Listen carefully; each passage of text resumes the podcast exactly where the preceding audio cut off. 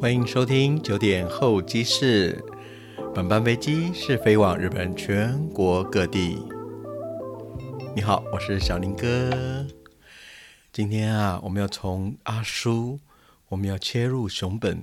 今天呢，我们要进入下一个县制，叫做长崎县 （Nagasaki）。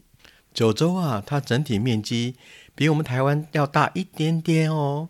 也就是说，九州比台湾要大哎。我们台湾有一个代表性的动物叫做台湾黑熊，九州呢也有个代表性的动物叫做熊本熊、库妈蒙。但是你知道吗？在我们台湾的高山里面，哈，常常不时可以听到有台湾黑熊出现的踪迹呀。哦，这真的是我们台湾珍贵的宝物啊！可是九州呢，没有熊。在公元一九五七年的时候，大分县哈看到最后一只野生的熊之后呢，九州其实是没有野生的熊，只有在日本国的东北或北海道地区。可是整个九州比台湾还要大哦，但是并没有野生的熊。在公元二零一零年的时候啊，当时有个很重要的交通工具叫做九州新干线，为配合新干线的发展呢。因为熊本有个“熊”这个字，库嘛，所以说特别去制造出一个吉祥物啊，他们就叫做熊本熊，日文库妈蒙，库妈蒙，我们叫做熊本萌熊，很可爱哈。现在小林哥啊，带你去一个地方，来，我们去坐捷运。熊本市区里面有捷运哦，不过呢，它是一个很传统的交通工具，他们叫做路面电车。龙面电下，这个呢进到日本来已经差不多近百年喽。在明治时期的时候，现在很多日本浪漫的城市都有哦。熊本呢也有这么一条龙面电下路面电车。小林哥买了一张票哈，请我们要坐多久啊？大概七分钟左右吧，日币一百七十元。亚克娜娜卷，亚克娜娜卷，哇，太好了，电车进站啦，来了一个。熊本熊电车，酷妈梦殿下，酷妈梦殿下，太可爱了！它整个的车厢四面八方全部是熊本熊哎！我们上车以后，连那个拉环啊都是熊本熊啊，把熊本熊做一个很好的宣传。虽然只坐了七分钟啊。但是坐上去的感觉，好童话也好可爱啊！这个古妈梦啊，完全是人所创造出来的吉祥物哦。可是呢，却为了熊本，甚至为了九州啊，做了最大与最好的宣传。甚至古妈梦也来过我们台湾哦。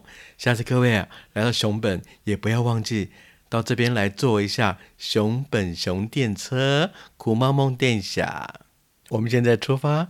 前往长崎县 Nagasaki Ken，想必大家哈对长崎应该不会陌生，因为就算没有去过长崎的人呢，在长崎讲完之后，后面绝对会加蛋糕两个字啊，所以说长崎蛋糕反而成为长崎的代表了哈。接近四百年前，葡萄牙人啊把它从欧洲带到日本来喽。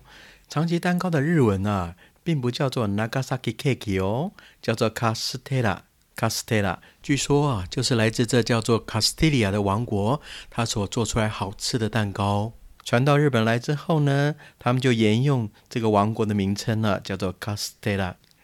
哇，这蛋糕聊着聊着哈，我们已经从熊本咻一下就来到了长崎县了耶。目前呢，我们所进入的一个城市叫做佐世保市 （Sasebo）。哦，这很重要诶，在日本国有三个很重要的美军基地，一个在横须贺，一个在琉球的加索纳，一个就在长崎的佐世保 （Sasebo）。常常啊，会看到来自遥远的美国的军舰啊，进出在这佐世保的港口。诶，但是呢，这里不是我们的目的地，我们再往前开，要带你去个地方，叫做九十九岛。到了，到了。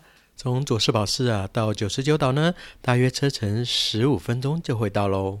这是我们来到九州之后呢，所碰到的第二座国家公园，它叫做九十九岛西海国家公园。现在呢，有一艘非常漂亮的船，这艘船叫做 Paddle Queen 珍珠皇后号。我们即将乘坐它巡航九十九岛。这九十九岛啊，是日本国岛屿密度最大的哦。但是九十九岛其实只是个形容词，它真的岛数大概有两百零八座哦。而且呢，在这两百零八座里面哈，可以住人的大概只有四座。也就是说，大部分都是无人小岛啊。然后呢，海水的深浅也不一样，所以我们在航行的时候呢，所看到海水的颜色啊，也有很大的差异性哈。所以表现出来的海水非常非常的漂亮哈。也因为它很干净啊，所以说它的养殖业很丰富。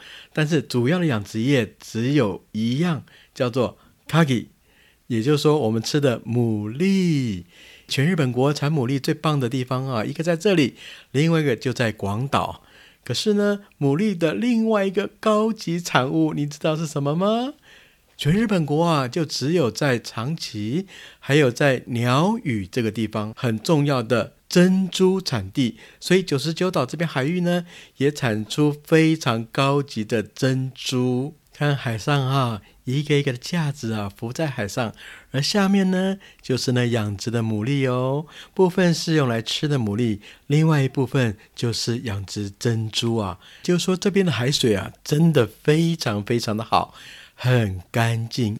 现在天上的蓝天呢，在映照着美丽的海水啊，简直就像一幅画一样。也难怪日本人啊，把这边列入国家公园啊。那现在我们下船呢，吃中餐。今天的中餐呢，当然就是卡吉喽，牡蛎。在港口的旁边啊，还有一个水族馆。实际上，这水族馆哈，一样就跟所有的水族馆一样，有在这附近的海域的鱼类，也有海豚表演。但是，小林哥想带你做的是一个其他水族馆所没有的一项活动。来，我们上二楼。现在呢，我们美丽的小姐哈，搬出了一大堆的贝壳。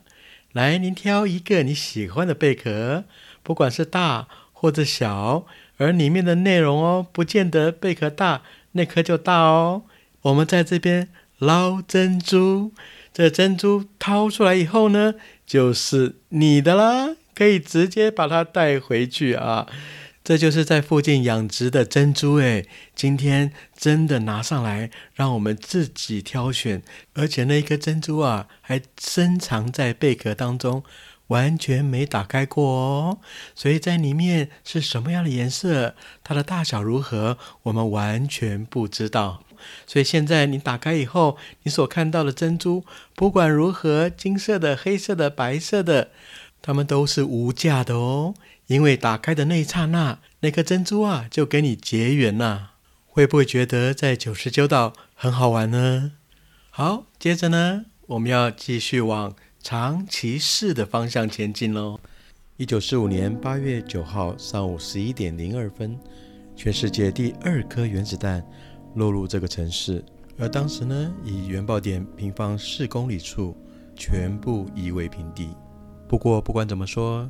那些已经成为历史，都过去了。我们能抱着一个喜悦的心情进入这美丽的城市吧。